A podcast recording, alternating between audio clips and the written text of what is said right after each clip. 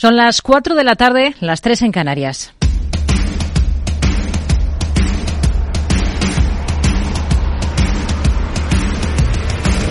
No decida lo que hará el mercado.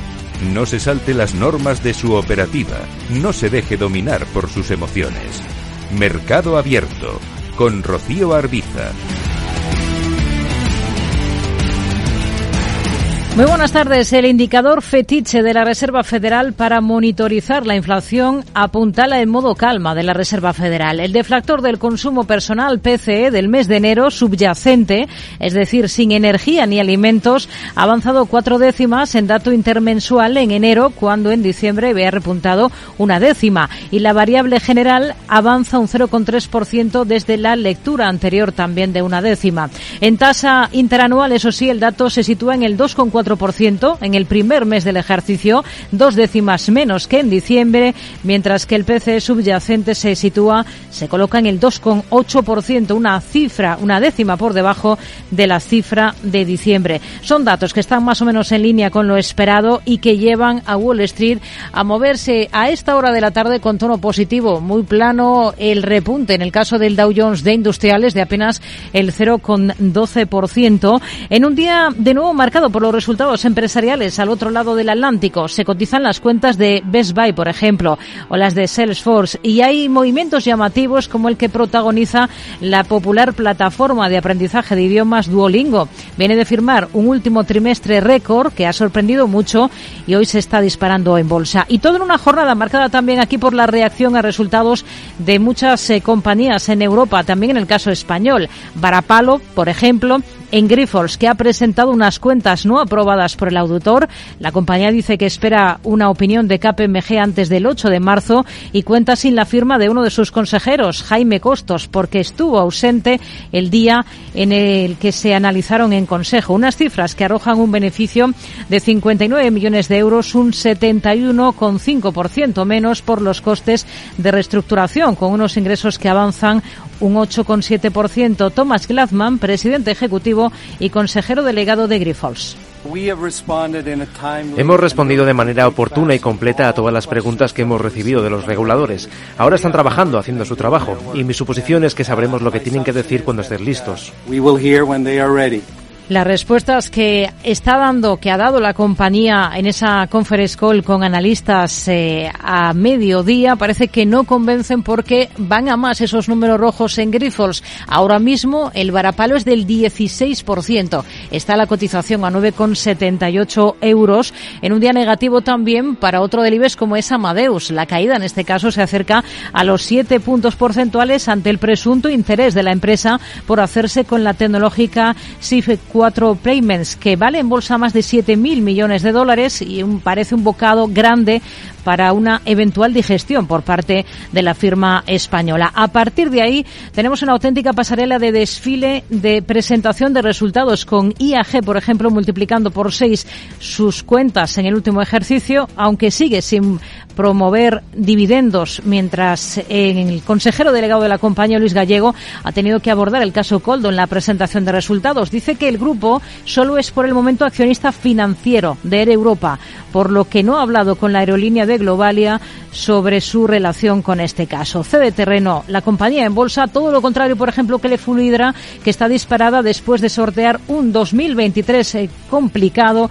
y de mejorar sus previsiones para este ejercicio 2024. Más de un 8% está subiendo a esta hora de la tarde. Buen tono también en el continuo para OHLA, que confía en cerrar antes del verano la venta de al menos de uno de los tres activos no estratégicos que anunciaba hace casi un año. Luis Amodio, su presidente, pone el foco en la cartera de la compañía. La cartera total aumenta en más de un 70% y cierra en 2023 en casi 8.500 millones de euros.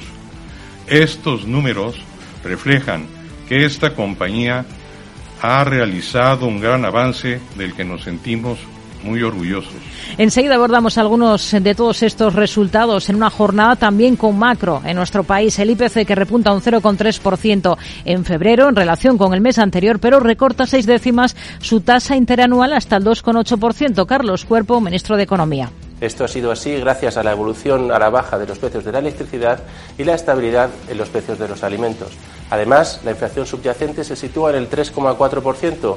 Ese es el más bajo en los últimos dos años. Esto está permitiendo que los hogares recuperen poder adquisitivo y que las empresas recuperen competitividad. Precios también en Alemania, dato adelantado que apunta que el IPC se habría situado en febrero en el 2,5% interanual, lo que representa cuatro décimas menos que el dato registrado en enero y la menor subida de los precios desde junio de 2021.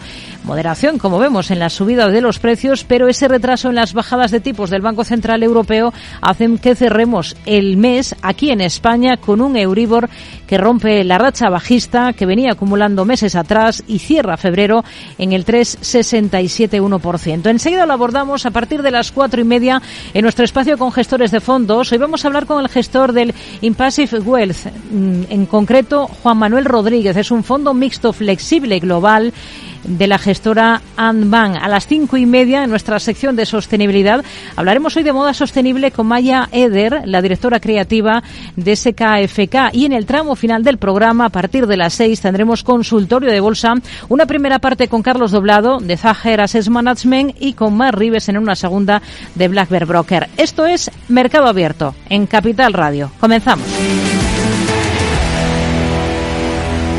Mercado Abierto Capital Radio.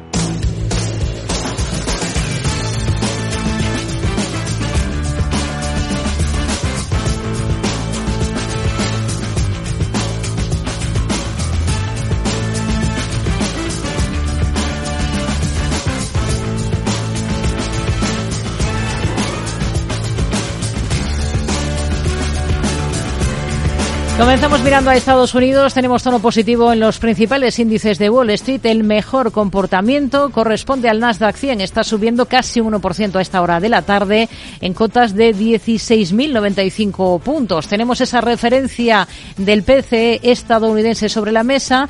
Cae, como saben, el dato general al 2,4%, la subyacente al 2,8% en tasa interanual. Pero ¿cuál es el desglose de esos datos? Lucía Martín, muy buenas tardes. Buenas tardes. Pues son los servicios los que todavía presionan los precios. En concreto, han aumentado un 0,6% mensual, mientras que los bienes, por su parte, han caído un 0,2%. Y en términos interanuales, el aumento para los servicios es de el 3,9%, mientras que los bienes han bajado un 0,5% con respecto al año anterior. Dentro de esas categorías, los precios de los alimentos se han acelerado en un 0,5%, compensados por una caída de el 1,4% de la energía. Además, en comparativa anual, los alimentos se han encarecido un 1,4%, mientras que la energía ha reducido su precio en un 4,9%. Las peticiones semanales de subsidio por desempleo en Estados Unidos suben de forma inesperada. Así es, una subida de 13.000 personas, con lo cual el dato se ha situado en las 215.000 solicitudes. La media móvil de esas nuevas peticiones en las últimas cuatro semanas, una medida que se considera más fiable, con menos volatilidad, se ha reducido en este caso hasta las 212.500. El informe también muestra, eso sí, que el número de personas que reciben ayuda pública tras la semana inicial de subsidios ha vuelto a aumentar. Se sitúa ya en los 1,9 millones de personas. Tenemos resultados empresariales de Best Buy, supera previsiones en beneficios y en ingresos. El minorista de electrónica de consumo ha registrado un beneficio por acción ajustado de 2,72 dólares, lo que queda por encima de la previsión del consenso de 2,52. En cuanto a los ingresos de la compañía, aunque se han reducido en un 0,9%, también han superado expectativas. Han alcanzado los 14.650 millones, esto es casi 100 millones más de lo que esperaban los analistas. Cori Barry, la directora general, atribuye estos buenos resultados a una gestión operativa eficaz y también, según ha dicho, el compromiso de mejorar la experiencia del cliente. Birkenstock supera las expectativas de Wall Street tras el trimestre navideño. El fabricante alemán de sandalias, que recordamos ha debutado hace poco en Wall Street desde octubre, ha logrado un aumento interanual de sus ingresos del 26% en este trimestre navideño, lo que ha quedado por encima de las expectativas de Wall Street. El aumento de los ingresos se atribuye a ajustes estratégicos de precio en la compañía, también a la sólida demanda que ha registrado dentro del mercado estadounidense. Tim Cook vuelve a decir que Apple va a hacer un anuncio relacionado pronto con la inteligencia artificial. El CEO de la compañía ya lo decía en la última presentación de los resultados financieros de la firma y lo ha repetido ahora durante la reunión anual de accionistas. Ha vuelto a confirmar que Apple va a abrir nuevos caminos en la inteligencia artificial generativa y lo hará este mismo año. Esta afirmación llega cuando estamos inmersos en rumores de cuáles podrían ser las novedades en inteligencia artificial que se van a añadir en el iOS 18. Es una nueva versión del sistema operativo que va a ser histórica gracias precisamente a esas nuevas eh, funciones de inteligencia artificial y a un nuevo asistente.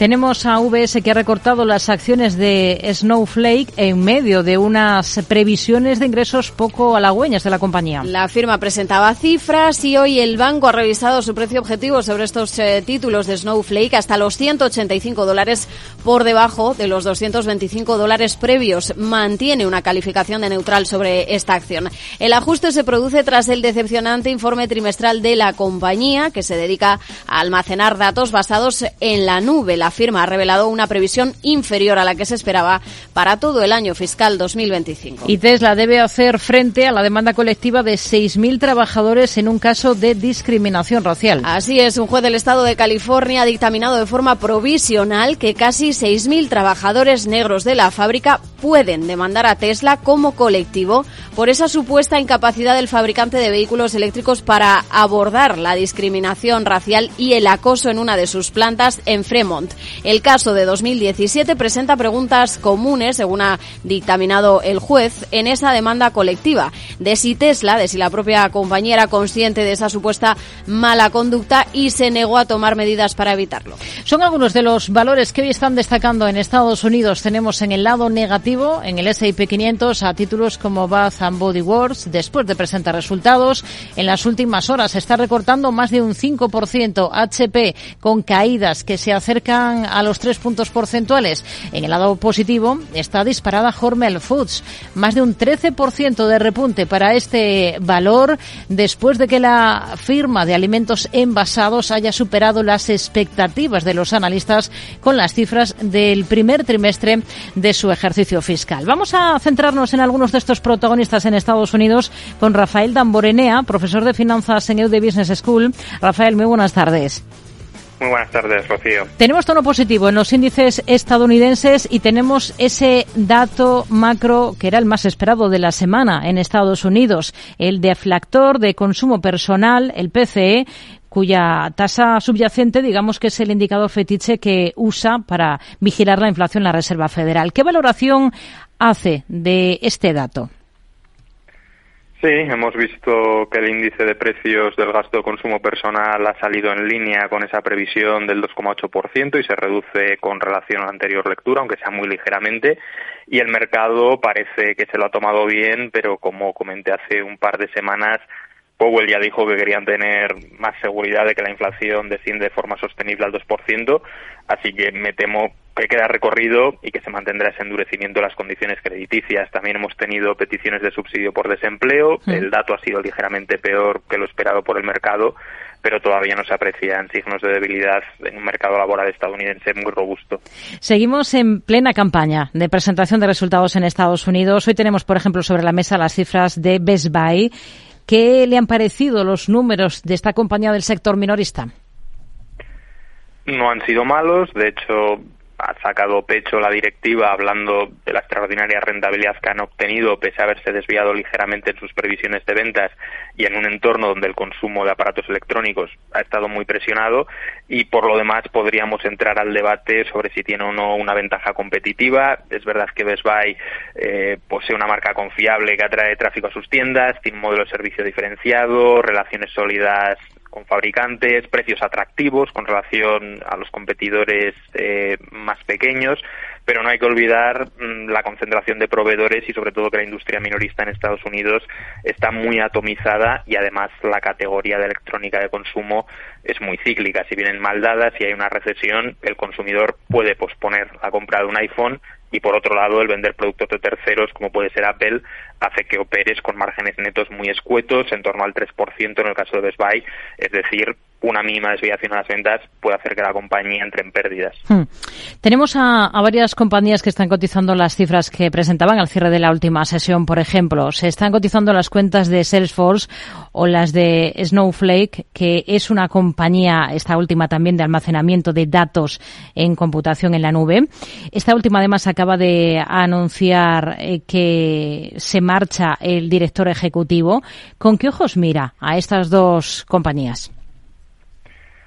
En el caso de Salesforce, extraordinaria empresa, a los precios actuales, eh, que podamos invertir con cierto margen de seguridad en ella ya es otra cosa, pero hay que reconocer que domina el sector de los CRM y lo bueno es que solo controla el 30% en un mercado altamente fragmentado y que continúa creciendo a doble dígito cada año, así que eh, digamos que todavía hay margen para seguir creciendo. Tiene ventajas competitivas de efecto red y costes de sustitución y algo que hizo bien desde el principio es que el software estuviese en la nube para evitar que fuese pirateado.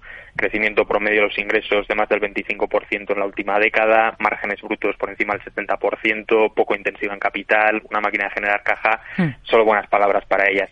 Y en el caso de Snowflake, pues bueno, me gustaría decir lo mismo, pero no puedo. ¿Por qué? Porque es posible que surjan otros proveedores de datos en la nube para competir con ellos e incluso los almacenes de datos internos de compañías como Amazon o Microsoft, pues podrían adoptar también una estrategia multinube. Por otro lado, si no expande ampliamente su red de intercambio de datos, va a ser muy vulnerable frente a competidores que tengan redes más grandes. Y finalmente, si la migración a la nube transcurre a un ritmo más lento de lo previsto, eh, podría extenderse el tiempo en el que Snowflake va a continuar sin ser rentable y son ya cinco años consecutivos con pérdidas. Hmm. Hoy hay otra compañía eh, que es una empresa de software de seguridad, Octa, que está liderando las alzas en el tecnológico Nasdaq, que repunta más de un 21%, ha publicado resultados sólidos y unas perspectivas optimistas. Esto ha llevado a varias firmas de análisis a, elevar sus proyecciones eh, de precio objetivo para la compañía que, como digo, está disparada. Hay movimientos también interesantes. Por ejemplo, en Monster Beverage, anoche al cierre presentaba cifras en Estados Unidos. Hoy la recoge con una subida de más del 5%. Pero hay otros valores en el punto de mira. Por ejemplo, United Health, que tiene que lidiar con una investigación antimonopolio por parte del Departamento de Justicia de Estados Unidos. ¿Cuál es el escenario con el que trabaja para una compañía como esta? Bueno, más allá del ruido de corto plazo que generan este tipo de noticias, esa estrategia todo en uno de United Health de brindar seguro de salud, más beneficios farmacéuticos y servicios de atención médica, eh, crea una poderosa alineación de incentivos que debería ayudar a los clientes a controlar sus costes de atención médica mejor que con otros competidores y esto es muy importante en Estados Unidos y recordemos además que es el proveedor líder de planes Medicare en este país, así que eh, es una empresa muy bien posicionada para beneficiarse de los cambios demográficos, de esa creciente popularidad que tienen estos planes entre las personas mayores y además vemos que ha administrado su balance de manera más conservadora que la competencia y eso le otorgará más flexibilidad en tiempos de incertidumbre. Al cierre de la sesión en Estados Unidos se van a seguir conociendo más números, más resultados, por ejemplo los de Autodex. ¿Qué es lo que espera de las cifras de esta compañía? Previsión de 1.430 millones de dólares en ingresos y un beneficio por acción de 1,95 dólares solo ha quedado por debajo de las expectativas una vez en los últimos cinco años y creo que debería poder ampliar sus ingresos recurrentes anuales basándose en ese creciente ingreso promedio por suscriptor a medida que vemos eh, cómo la modernización en el sector de la construcción precisa de características de modelado más complejas. ¿Cuál es el problema? Pues ver cuántos millones de usuarios de esos 12 millones eh, que utilizan versiones piratas de su software, pues son capaces de conseguir, ¿no? Llevar por el buen camino. Rafael Damborenea, profesor de finanzas en EUDE Business School. Gracias. Buenas tardes. Muchas gracias a ti, Rocío, y muy buenas tardes. Capital Radio. La genuina radio económica.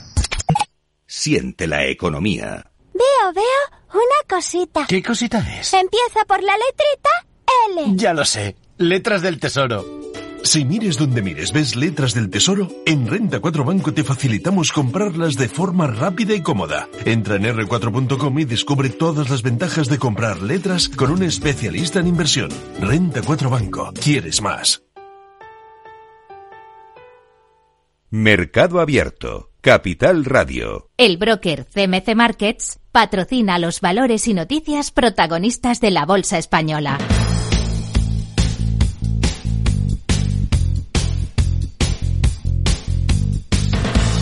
Miramos a la bolsa española, tenemos al selectivo, tenemos al IBEX 35 con descensos del 0,42% en 10.025 puntos. El nombre clave de la jornada, el protagonista es eh, Grifols con importante varapalo para la compañía. Más de un 19% recorta a esta hora. Ha presentado resultados. Ha habido conference call con analistas. Grifols ha ganado 59 millones en el último ejercicio, cerca de un 72% menos que hace un año por las mismas fechas. Detalles de esas explicaciones y de los números, Aida Skireg. Disminución de los beneficios debido, dice la de hemoderivados, al coste de la reestructuración en la que está inmersa. Señala Grifols que de no haberse dado estos gastos extraordinarios, su beneficio neto se habría situado en 206 millones en línea con el año 2022. En palabras de su consejero delegado, Thomas Glassman. En Grifols hemos tenido una misión, una misión enteramente dedicada a ejecutar un ambicioso plan para restablecer nuestras finanzas, remodelar la organización y reforzar el próximo capítulo de crecimiento. A pesar de ello, los ingresos de Grifols se han elevado hasta cifras récord de casi 6.600 millones de euros, mientras que su ratio de deuda se ha rebajado. La farmacéutica ha hecho alusión en su conversación con inversores al proceso que se está llevando a cabo con Shanghai RAS y Haier. Shanghai RAS y Haier sobre Shanghai RAS y Haier, la diligencia de vida ha concluido hoy y me complace decir que el acuerdo está avanzando hacia el cierre. Estamos a la espera de las aprobaciones reglamentarias, pero estamos planeando o apuntando, no lo sé, el cierre tendrá lugar el primer semestre de 2024. Por su parte, los ingresos se han elevado un 10,9% en relación a un año antes y el EBITDA se ha situado en 1.474 millones de euros, lo que representa un margen sobre ventas del 22,4%. Varaparo para la compañía, más de un 20% de caída a esta hora de la tarde. Tenemos en el punto de mira a otras compañías que han presentado cifras. IAG se nota algo más de 2.600 millones en el último ejercicio, seis veces más que en 2022. Alejandra Gómez, muy buenas tardes. Muy buenas tardes dicen desde el grupo de aerolíneas, a la mejoría de capacidad que se ha situado ya en el 95,7% con respecto a la de antes de la COVID. En cuanto a la facturación, se ha situado en casi 29.500 millones, un 27,7% más que en 2022, mientras que su EBITDA se ha duplicado hasta los 3.500 millones. Así, IAG ha destacado que va a invertir 3.700 millones de euros este 2024. Su consejero delegado Luis Gallego dice además en la presentación de resultados que no ha hablado con Air Europa en relación al caso Colto. Además, el holding de aerolíneas propone que no se pague ningún dividendo para el año hasta el 31 de diciembre de 2023. La compañía ha nombrado a Marco Sansavini, presidente de Iberia, y a Carolina Martonini, presidente de Welling. SACIR gana 153 millones en el último año, un 39% más. Y lo hace debido a su negocio concesional tras la venta de su división de servicios. A cierre del ejercicio, el EBITDA aumenta un 7% hasta los 1.523 millones de euros. Por su parte, los activos concesionales aportaron el 93% del EBITDA de la compañía y se han hecho distribuciones por valor de 2 220 millones. Escuchamos a Carlos Mingajos, director general financiero de SACIR. En 2023 hemos desinvertido nuestras actividades de servicios e incorporado a nuestro portfolio importantes activos concesionales, entre los que DACA, nuestra primera concesión de infraestructuras de transporte en Estados Unidos. Además, SACIR ha elevado el dividendo hasta los 0,136 euros por acción. Fluidra gana casi un 29% menos en el último año hasta los 114 millones. Así es, debido en buena parte al descenso del 14% de las ventas hasta los 2.051 millones de euros. Sin embargo, desde Fluidra aseguran que este descenso está dentro del rango de las expectativas de la compañía. Por su parte, además, el EBITDA se ha situado en los 455 millones, un 13% menos que un año antes. Cabe destacar que la de piscinas ha señalado que el programa de simplificación tras la fusión con Zodiac y la recompra ha generado más de 30 millones de ahorros y se espera que para 2024 aporte otros 30 millones. Bloomberg publica que Amadeus podría comprar la estadounidense Shift4 Payments, una compañía centrada en soluciones de pago, en la que también estaría interesada el grupo de servicios financieros tecnológicos estadounidense Fipser.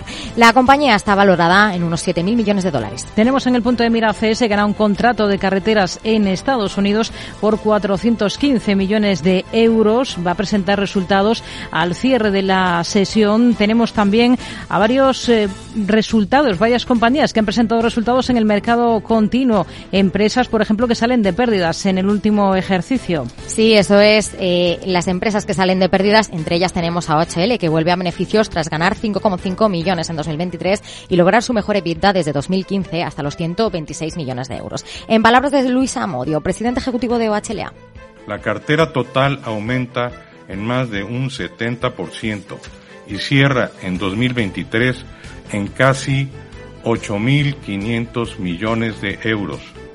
Estos números reflejan que esta compañía ha realizado un gran avance del que nos sentimos muy orgullosos. Además, Técnicas Reunidas sale de pérdidas al ganar casi 60 millones de euros, tras lo que ha definido como un muy buen año, tanto en el plano comercial como operativo. Por su parte, Amper vuelve a números verdes y logra ganancias de 2 millones de euros frente a pérdidas de 4,5 millones de un año antes. Su EBITDA se duplica con respecto a la de un año antes y se consolida en más de 25 millones. Tenemos en el punto de mira también a Vidrala, por ejemplo, que ha ganado un 53,5% más, a Prosegur, que gana 66 millones en el último ejercicio, cifras, por ejemplo, ejemplo, de A3 Media, un 52% más se anota en 2023 y así un largo etcétera. Muchas compañías que han presentado hoy en la Bolsa Española. El broker CMC Markets ha patrocinado los valores y noticias protagonistas de la Bolsa Española. Protagonistas a los que nos vamos a acercar en los próximos minutos con Víctor Peiro, director de análisis de GBC Gaesco. Hola Víctor, ¿qué tal? Muy buenas tardes. Hola, buenas tardes. Tenemos, por ejemplo, en el punto de mira Amadeus. Eh, hoy está recortando con claridad la compañía. Se está hablando mucho del posible interés en hacerse con una firma estadounidense que tiene una valoración bursátil de unos 7.000 millones de dólares. ¿Qué le aportaría una operación de este tipo y por qué no le está encajando al mercado? Bueno, efectivamente, Amadeus pensamos que está cayendo por esos rumores porque realmente los resultados han sido bastante buenos ha crecido pues en línea con lo que se esperaba y ha tenido unas buenas rentabilidades, pero al final esta compra eh, ya no es lo que le aporte, ¿no? que eso es lo que tienen que explicar un poco cuando la compre, ¿no? sino el precio. ¿no? Ahora mismo, por cómo está cotizando los multiplicadores a los que se realizaría la, adquisición, pues eh, estimamos que pueden estar alrededor de 13, eh, entre 12 y 14 veces, comparado con lo que está cotizando Amadeus, es un, es un nivel alto. ¿no? Y a nosotros y yo creo que a todo el mercado pues le da miedo las, las adquisiciones, ¿no? Luego pueden salir bien o pueden salir mal, pero en un principio si nos hacen a precios bajos pues eh, pues echan un poco para atrás, ¿no? Es una adquisición de un tamaño bastante relevante para para Amadeus, pero bueno, los resultados han sido bastante buenos, nosotros tenemos un potencial todavía a la valoración del 18%, con lo cual, bueno, en principio eh, esperar a ver si esa operación se, se confirma y si la explican y, en ese caso pues eh, tomar decisiones. ¿no? Hmm. Tenemos a, la compañía hoy recortando en bolsa más de un 7%. En el lado positivo destaca sobre todo Fluidra, más de un 8% arriba. Eh, claves de las cuentas que ha presentado la compañía y qué visión tiene para el valor. Hmm. Bueno, en Fluidra, pues eh, dado un poco por la subida de los tipos de interés que se hablaba, ¿no? Y la, pérdida de, poder adquisitivo de, las familias, se tiene un, cierto temor, ¿no? Un entorno de, enfriamiento de la actividad de, los bienes eh, discrecionales, ¿no? Como por ejemplo pueden ser las piscinas. Y esto pues se lleva a ser bastante cautoso en el valor, ¿no? Por lo tanto, pues estos resultados que han estado en línea con, con lo que se esperaba, ¿no? Y un EBITDA de 445 millones y además, pues en la visión de la compañía de que el año, este año puede crecer alrededor de un 10%, bueno, pues ha sentado bien al mercado, además ha reducido bastante la, deuda y en ese sentido, bueno, pues también es verdad que en los últimos días se había, había habido un cierto toma de beneficios en el valor por pues porque un comparable americano, eh, Pool Corporation, había dicho que, que la actividad estaba siendo bastante bastante pobre, ¿no? Entonces había bajado el valor y bueno, pues hoy al ver que este este temor no se ha cumplido en la compañía, pues eh, ha recuperado lo que había perdido estos días. ¿no? Hmm. IEG es otra de las que ha presentado números, se está recortando en bolsa en torno al 2%. ¿Cómo ha visto esos resultados? Bueno, los resultados son bastante buenos, ¿no? Se supera pues, un hito histórico en cuanto al, resultado de explotación, que supera incluso al de 2019, con más de 3.300 millones de euros y además es una, una evolución sana, ¿no? En el sentido de de que se ha producido pues tanto por lo que es ocupación, una muy buena gestión de, de lo que es los, las aeronaves, como de los precios, sobre todo, no ha subido los precios. También nos gusta mucho el tema de, que tenga pues prácticamente aseguradas eh, un 62% de las ventas que espera para el primer trimestre y un, eh, y un porcentaje muy alto de las que espera para, para el primer semestre eh, bueno, eh, lo vemos más como una toma de beneficios eh, en el sector. no Es verdad que, que llevamos todo un año pues esperando que sea ya cierta recesión y tal, y esto puede al final dañar a los precios. Eh, y es verdad que también el precio del petróleo no sube, con lo que afecta a la compañía. Y bueno, pues eh, realmente la, variación de hoy simplemente es una pequeña toma de beneficios. Hmm. Han sido muchas las compañías del continuo que han presentado cuentas desde Tubacex, Adía, pasando por A3 Media, Prosegur, Renta Corporación, Técnicas Reunidas y varios más. ¿Alguna de todas ellas que le haya llamado especialmente la atención? Bueno, sí, hombre, hay, hay muchas, algunas que tienen menos liquidez, pero me han gustado mucho, como por ejemplo, pues eh, Cementos Molins o Nicolás Correa, que han tenido bastantes buenos resultados, ¿no? Eh, por la parte un poco negativa me ha sorprendido técnicas reunidas, ¿no? En el sentido de que, bueno, eh, es verdad que no ha sido un mal año, pero el margen nosotros esperábamos que estuviera un poquito por encima de lo que ha estado. ¿no? El, marque, el margen operativo del, del 4%, pues nosotros pensamos que se iba a superar algo y las perspectivas para el año que viene son que siga más o menos también hmm. en esos niveles. ¿no? Y luego por el lado positivo, pues Ebro, por ejemplo, que ha, que ha publicado hace poco y, y, ha tenido muy buenos resultados por encima de las eh, expectativas de todos los analistas y bueno, pues gestionando muy bien todo el entorno complicado que ha habido de, inflación en las materias primas y, algunos costes. ¿no? Hmm. Hoy está rebotando Endesa, recuperando casi un 3% a esta hora de la tarde, después del mal tono con el que recogía las cifras de la compañía, eh, o se recogían en bolsa esas cifras en la última sesión. ¿Sería un valor que tendrían ustedes en cartera Endesa ahora? Mm, bueno, realmente ahora mismo el sector de, lo que son las utilities, en concreto las, las parte más generadora, está un poco en el punto de mira por la bajada fuerte que ha habido de los precios en el mes de febrero. Nosotros no creemos que sea sostenible. Para un inversor que piense que los precios van a seguir bajando, Endesa puede ser una buena oportunidad, ¿no? porque es una empresa que tiene una posición corta en la generación de energía, tiene menos energía genera menos energía de la que necesita para sus clientes y por lo tanto compra y por lo tanto una caída de precio le viene bien.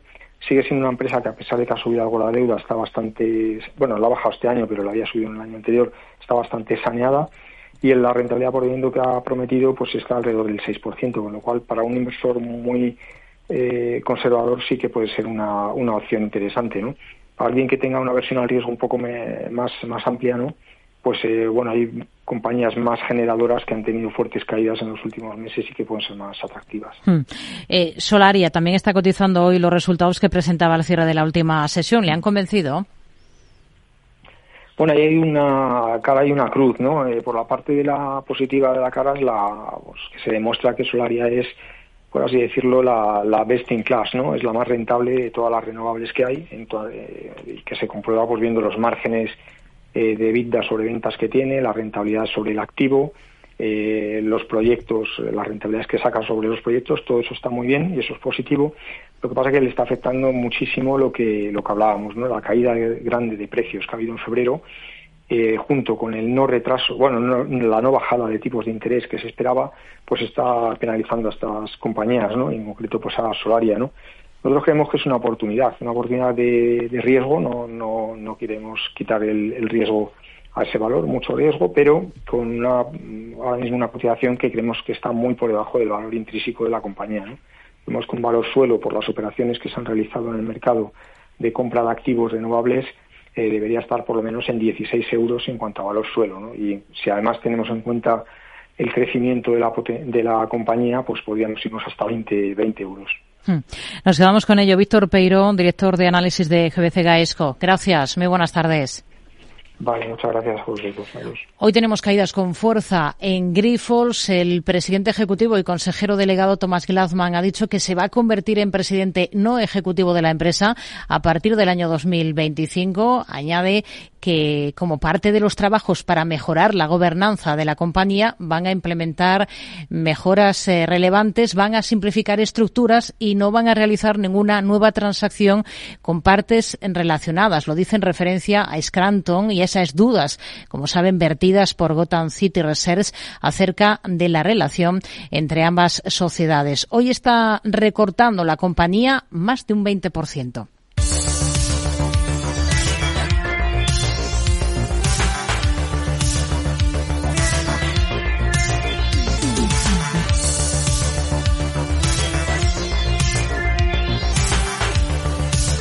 Miramos al resto de plazas del viejo continente según las pantallas de CMC Markets. Ahora mismo tenemos tono mixto, está con recortes la bolsa francesa, el CAC 40 cede un 0,15%. Tenemos a Londres repuntando al FT100 un 0,33%, mejor tono en la bolsa alemana con un repunte del 0,59%, completamente plano el selectivo Eurostox 50 en cotas de 4.883 puntos. Vamos a ver qué títulos están destacando hoy en Europa. Alejandra Gómez.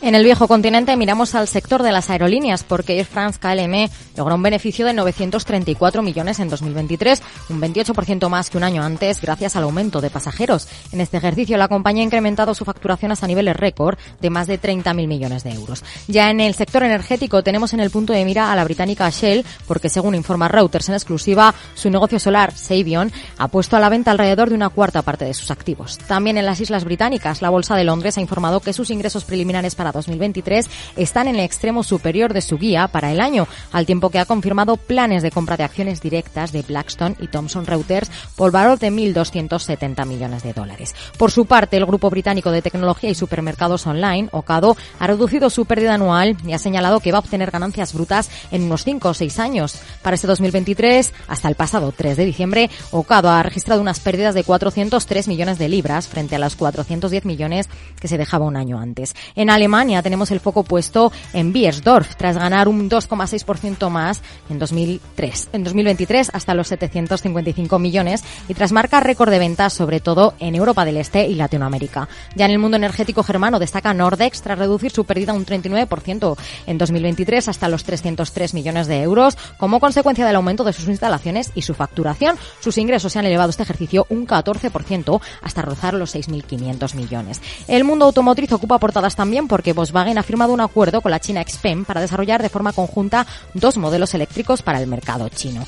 Por su parte, la cervecera belga AB InBev ha ganado 4.925 millones de euros en 2023, un 10,5% menos que en el ejercicio anterior, debido a que sus ganancias en el cuarto trimestre han retrocedido hasta más de 1.500 millones. ¿Y qué es lo que destaca en el mercado francés? La tecnológica Gala Atos nombra tres nuevos directores de su junta directiva, dos de los cuales representan a su accionista Ancla OnePoint, que posee el 11, 4% del grupo. Veolia, por su parte, también presenta resultados. Gana 937 millones de euros en 2023, un resultado récord y que mejora ese 31% el de un año antes. Sus cifras, por encima de las previsiones del mercado, incluyen un resultado neto corriente de 1.335 millones, un 15% más, y un EBITDA de 6.543 millones, con un crecimiento orgánico sostenido del 7,8%. Vamos a mirar a algunos de estos nombres eh, protagonistas de la jornada con Xavier Brun, responsable de renta variable europea Europea de Treas Management. Hola Xavier, ¿qué tal? Muy buenas tardes. Hola, muy buenas tardes. Bueno, son muchos resultados, son muchos nombres eh, los que han presentado hoy resultados eh, en Europa, pero también en nuestro país, ¿no? Tenemos, por ejemplo, si nos centramos en el IBEX, la cara y la cruz, a Fluidra, que está subiendo un abultado 8,5%, mm, y a Grifols, con un varapalo a esta hora del 20%. Ha tenido confres con, con analistas y parece que no convencen nada esas explicaciones que siguen dando desde la empresa, ¿no? Efectivamente, nosotros hemos escuchado la, la, conferencia y lo que falta aquí es concreción. Lo que dice eh, o, lo que esperaban es unas mejoras de márgenes EBITDA de unos 1.800 millones, pero luego añaden que la generación de, de caja prácticamente va a ser cero. Entonces aquí las preguntas han sido centradas en ese aspecto. ¿Cómo que va a ser cero, no? Si lo que se esperaba era un incremento de unos 500 millones que permitirían reducir la abultada deuda que tiene, ¿no? Así que esas, o sea, ha, despejado, o sea, ha generado más dudas que las ha disipado, pues la conference call, en especial en el flujo de caja.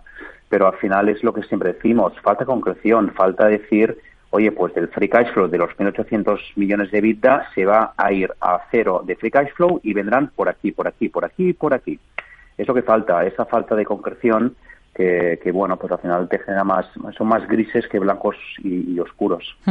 Sigue esa temporada de resultados como, como vemos. Por ejemplo, si miramos a la bolsa alemana, Beiersdorf, el dueño de Nivea, em, es uno de los que está registrando la reacción más llamativa a los resultados que ha presentado. Está encabezando las eh, caídas en la bolsa alemana, aunque ha marcado récord de ventas en el último ejercicio. ¿Qué es lo que no convence?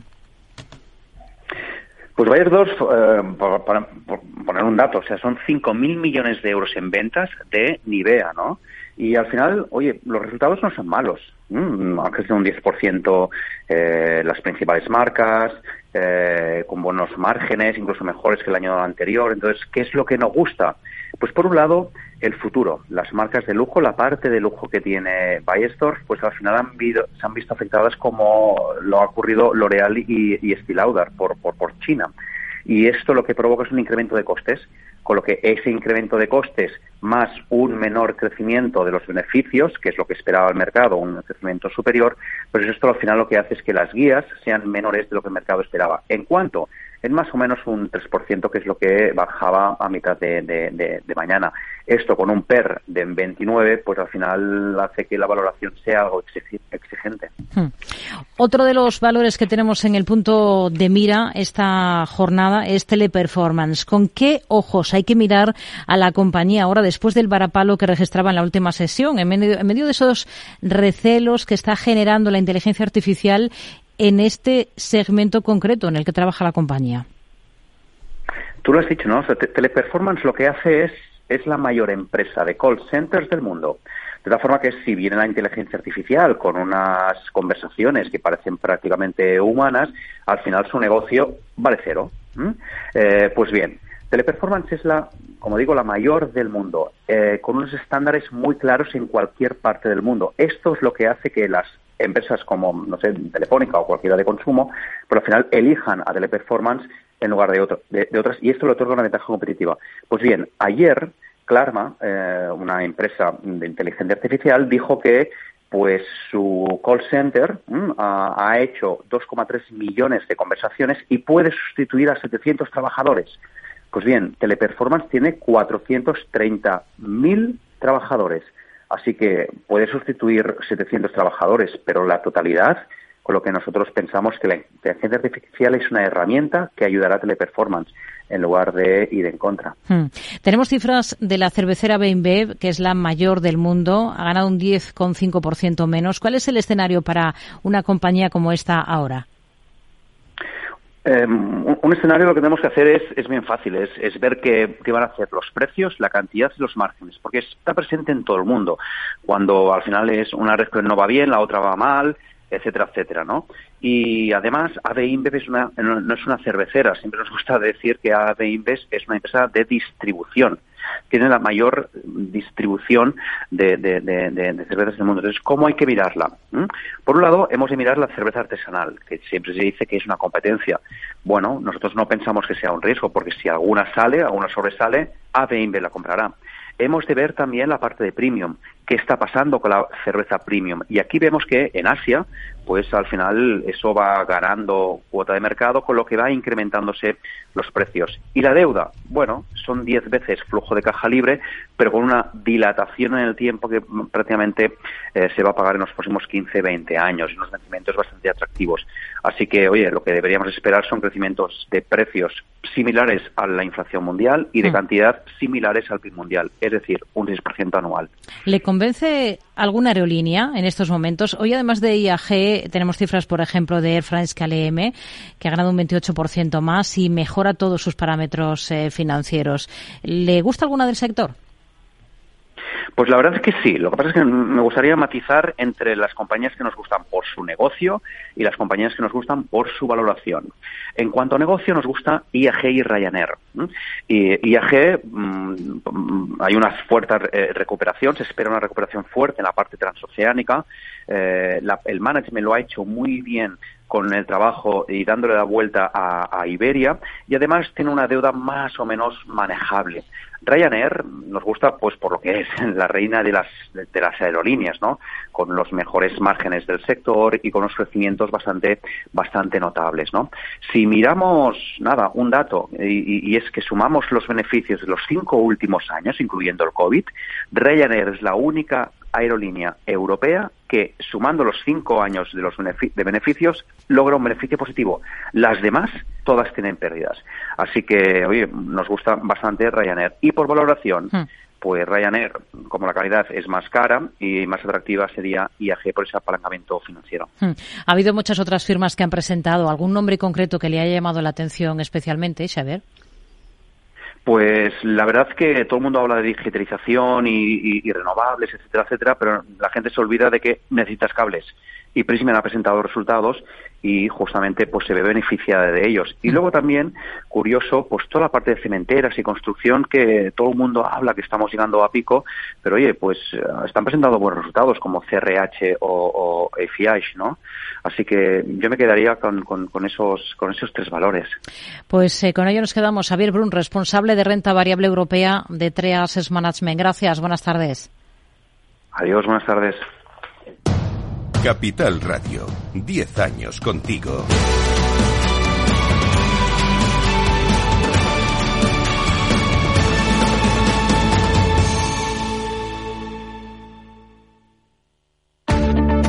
Si quieres adelantarte a los cambios económicos, digitales y empresariales, escucha After Work el programa de Capital Radio para profesionales, pymes y emprendedores que te ayudará a entender el momento presente y a tomar decisiones para el futuro inmediato. De lunes a jueves, de 7 a 8 de la tarde, con Eduardo Castillo.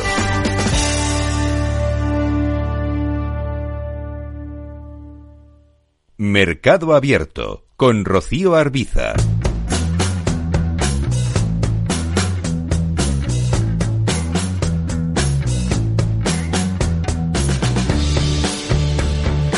Nos acercamos al estilo de gestión de un gestor en esta sección en Mercado Abierto. Esta tarde vamos a escudriñar por dentro un fondo de autor como es el Impassive Wealth. Eh, el autor es eh, Juan Manuel Rodríguez. Se trata de un fondo mixto, flexible, global de Anbank Wealth Management, pero ahora mismo con un importante peso en Estados Unidos. Lo vamos a analizar con Juan Manuel. Muy buenas tardes. Hola, buenas tardes, Rocío. ¿Qué lo, tal? lo primero de todo, ¿en qué consiste la inversión impasible y cuándo eh, comenzó a desarrollar y a aplicar esta metodología? ¿En qué pilares se basa? Muy bien, pues eh, digamos que la inversión impasible podríamos definirla como un conjunto de principios diseñados para minimizar el impacto emocional y el ruido del mercado en las decisiones que tomamos a la hora de invertir. ¿Y cómo hacemos esto nosotros? Pues teniendo un plan, un plan diseñado en época de calma para cuando vengan épocas convulsas poder, poder seguirlo y proteger de nosotros, de, protegernos de nosotros mismos con unas decisiones que están preestablecidas. Los pilares en los que nos basamos, pues en la diversificación, no solo la, la diversificación tradicional de activos globales, de renta variable, renta fija, rates, sino también en una diversificación de estrategias. Tenemos dos estrategias principales en el fondo. En, el largo plazo, en el largo plazo de verdad, eh, tenemos activos reales para, para que protejan nuestro capital y que actúen como reserva de valor mm, a mucho tiempo.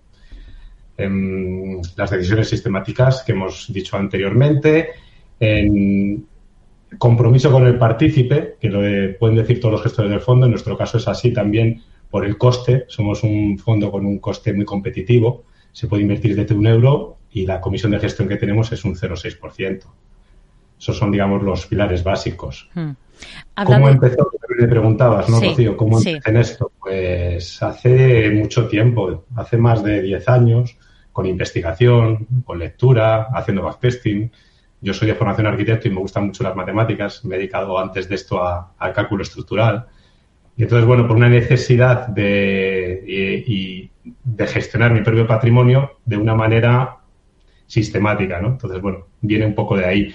En esta formación coincidí en un máster de Vol Investing y teoría del ciclo de OMA con, con Juan Cogollos, con el que es mi socio en Impassive Well, y con una serie de personas que fueron la base del fondo, eh, que empezaron a invertir también su dinero con estas reglas matemáticas y fueron los primeros partícipes del fondo a los que cariñosamente llamamos los impasibles históricos. esa es nuestra historia. Habla, habla de dos eh, estrategias. ¿Cuáles son esas dos estrategias? Pues la estrategia principal del fondo es se basa en comprar, mantener y rebalancear. con un algoritmo matemático diseñado por nosotros y serían nuestros activos permanentes. Ahí tenemos una cartera global diversificada de todos los activos deseables para nosotros, renta variable, eh, de gran capitalización, de pequeña capitalización, rates, oro, materias primas, y eso se gestiona con la liquidez asociada a esos activos con un algoritmo matemático. Esos activos van a estar siempre en cartera con nosotros. Lo que va a variar es la proporción que nos la dictan las reglas matemáticas.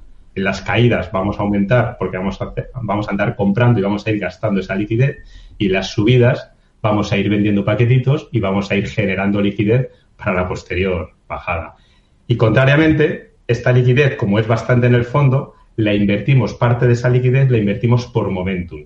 Por momentum es una estrategia también muy seguida en la industria, ¿no? que se basa en tener los mejores activos en función de los rendimientos recientes dentro de la cartera. Y son dos estrategias contrarias, pero curiosamente se complementan muy bien, porque los puntos fuertes de una son las debilidades de la otra. Entonces, bueno, esa diversidad de estrategia es la que, la que también destacamos ¿no? en nuestro fondo. Hmm. Entre esos activos permanentes, eh, ahora mismo eh, tiene mayor peso, el algoritmo les indica que tiene que tener mayor peso la renta variable o la renta fija de la que todo el mundo decía que iba a ser el, el gran activo estrella de este ejercicio, pero de momento en los dos primeros meses del año pues está decepcionando.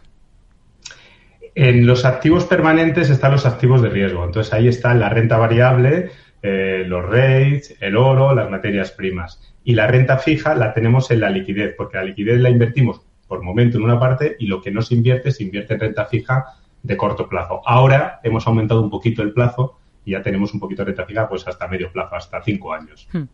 ¿Es un, ¿Es un fondo que invierte eh, directamente o a través de otras instituciones de, de, inversión colectiva, a través de otros, de otros fondos? ¿Hacen posiciones directas? Cuéntenos un poquito. Eso es, utilizamos ETFs. ETFs, ETCs para las materias primas, para el oro. Sí, no elegimos empresas de manera individual, entonces lo que hacemos es que compramos índices a través de los ETFs que los replican. Hmm.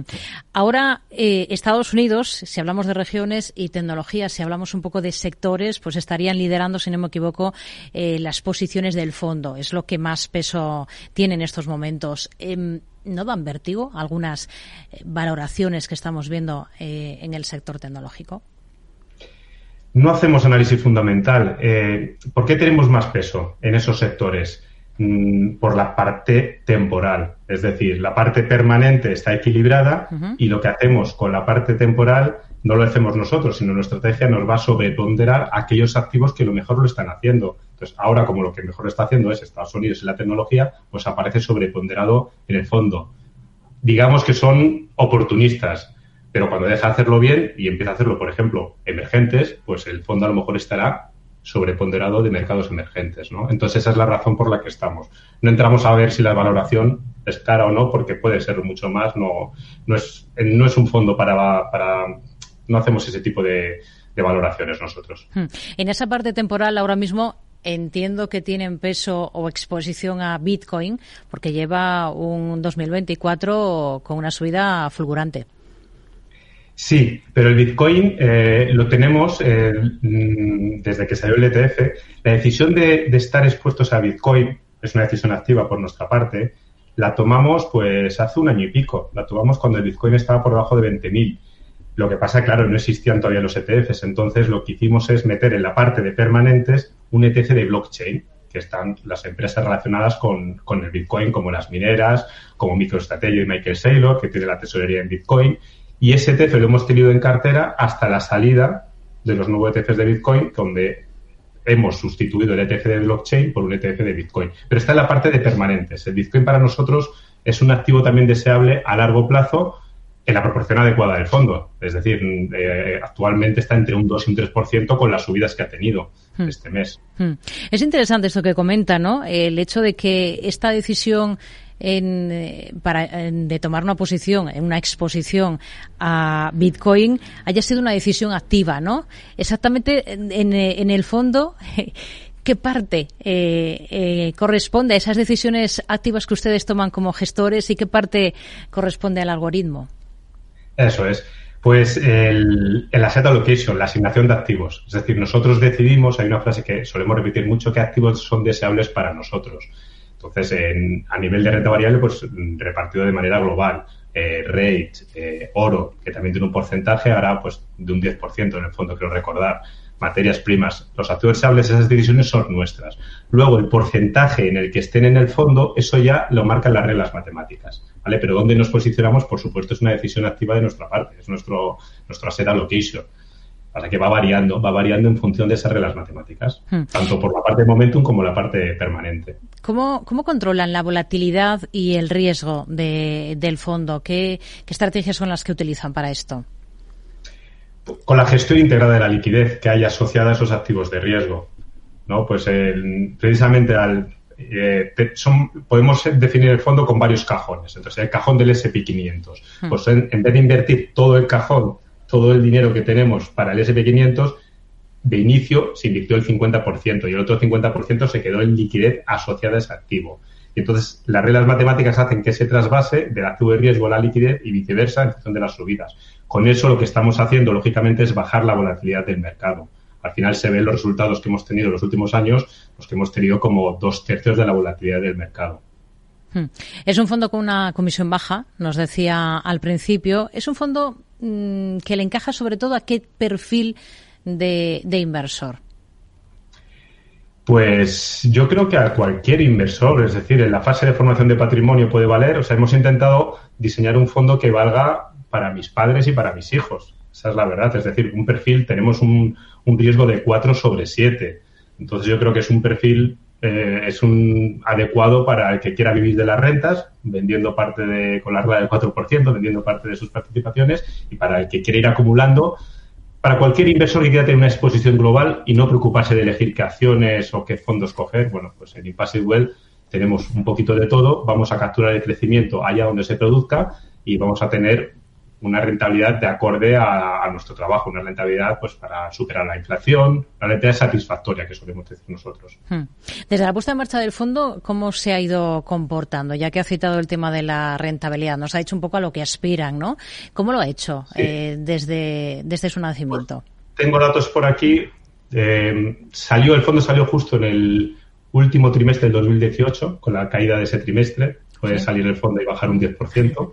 Eh, y desde entonces nuestro objetivo, hemos dicho siempre que es batir la inflación, pues acumulado un 29,4%, que es casi un 5% anualizado. Para ponerlo en contexto, la media de nuestra categoría, que estamos en mixtos flexibles, pues ha tenido en ese mismo periodo un 10,4% acumulado, un 1,8% anualizado. Lo hemos vencido por bastante nuestra categoría. Y la inflación, que es verdaderamente nuestro enemigo, ¿no? Para conservar el patrimonio, pues en ese periodo, desde que salimos nosotros, el 14 de septiembre de 2018, hay una inflexión acumulada del 16,9%. Es decir, pues le hemos sacado 12, punto, 12 puntos y medio a la inflación. Hmm. Hemos cumplido pues nuestros objetivos, que hacemos siempre de batir a la inflación. ¿Cuál es el patrimonio más o menos que, que gestiona el fondo a día de hoy? Pues a día de hoy empezamos, vamos, empezamos 24 impasibles y 3 millones de euros y a día de hoy ya somos más de 500 impasibles y 15 millones y medio de euros. Hmm. Eh, nos hablaba de ese estreno que tuvieron, eh, coincidió con esa caída importante del último tramo del, del 18. Em, desafiante, ¿no? Sí, sí, fue empezar y, y, empezar a caer el fondo. Pero bueno, como la base era éramos, la formábamos inversores que ya llevamos aplicando el método desde el 2014, 2015, 2016 con nuestro propio dinero, pues la verdad que fue aplicar las reglas matemáticas y, seguir. Luego la prueba más difícil fue la del COVID, que fue una bajada todavía mayor, que también la pasamos satisfactoriamente. Hmm. Pues con eso nos quedamos. Eh, Juanma Rodríguez, gestor del Impassive Wealth. Un placer que haya estado con nosotros en este espacio en Mercado Abierto en Capital Radio. Muy buenas tardes. Muchísimas gracias, Rocío. Noticias, enseguida estamos de vuelta aquí en Mercado Abierto.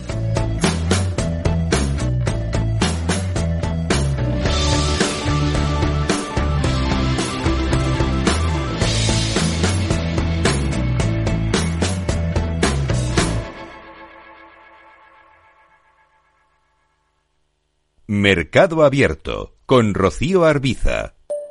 Mario, que eso de que no te da tiempo a pillar el tren.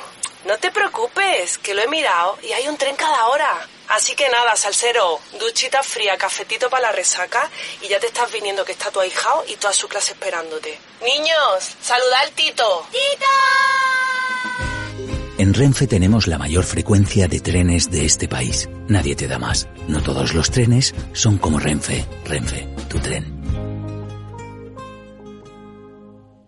No sé qué pasa, no arranca. Se está inundando todo el garaje. Es mi hija, necesita un médico. En estos momentos, ¿qué seguro elegirías? Elige Mafre, el mejor servicio 24/7 en acción. Y con las ventajas de tener todos tus seguros, coche, hogar, salud, empresa y vida, en la misma compañía.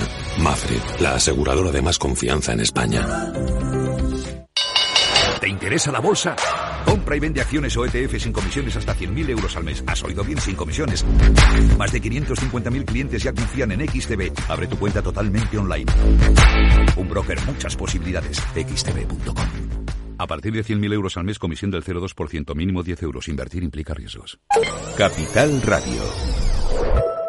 La genuina radio económica.